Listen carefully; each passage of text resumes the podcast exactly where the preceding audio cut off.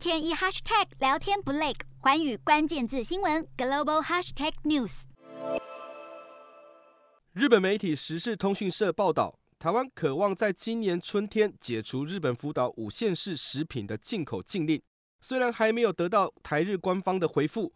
不过，台湾立法院已于去年十二月下旬举办过有关开放日本福岛食品的专案报告。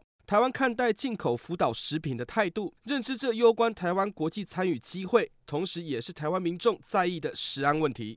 事实上，全球多数国家已经开放日本福岛食品进口，目前仅剩下台湾与中国采取严格的管制禁令。虽然禁令的决定是出自于辐射残留的疑虑。但是以目前多数国家开放的决定来看，无论是出口及进口的基本检验流程，能在市场流通的日本福岛食品已符合国际安全检验标准，甚至可以说是通过多数国家的认证。那么，人采取禁运令的决定，恐怕不是单纯的食安顾虑，而是有政治上的考量。对中国来说，开不开放任何一个国家的产品进口，社会大众是没有智慧的余地。当然，解禁与否就成了对外谈判的条件。今年是日中建交五十周年，双边关系受制于美中对抗的格局，福岛食品能否解禁，自然成了外交议价的一部分。问题是，台湾又该怎么看待日本福岛食品？当许多国家都已经解禁了。难道这些国家的消费者就没有食安的疑虑吗？同样的产品，应当不会对不同的国家消费者产生不同的健康问题才是。以国际标准与科学证据来看，台湾如果继续禁止福岛食品进口，恐怕会让国际社会认为国内政治纷争高于市场公平竞争。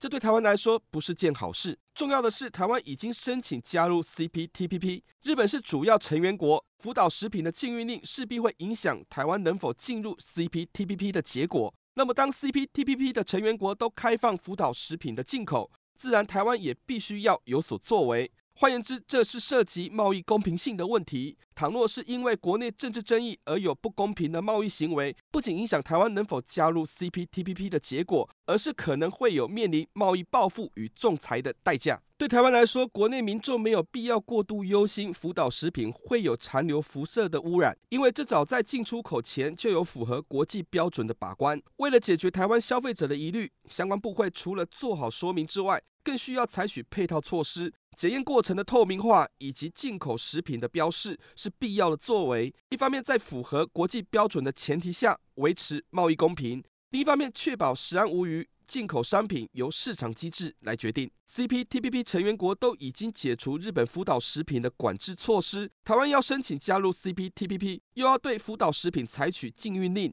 这势必会让 CPTPP 成员国，尤其是日本感到不满。而从国际检验标准及科学证据显示，福岛食品已符合各国辐射残留的检验要求。台湾应当加强进口检查，来为国人把关食安，而不是采取禁令，与世界潮流相逆而行。说白了，要比中国更早加入 CPTPP，那么开放福岛食品是无法回避的重要关卡。日韩焦点全面掌握。东亚局势全球关注，我是主播刘以晴。全新节目《环宇看东亚》，锁定每周四晚间九点，《环宇新闻》MOD 五零一中加八五开破二二二，以及晚间十点，《环宇新闻》YouTube 频道播出。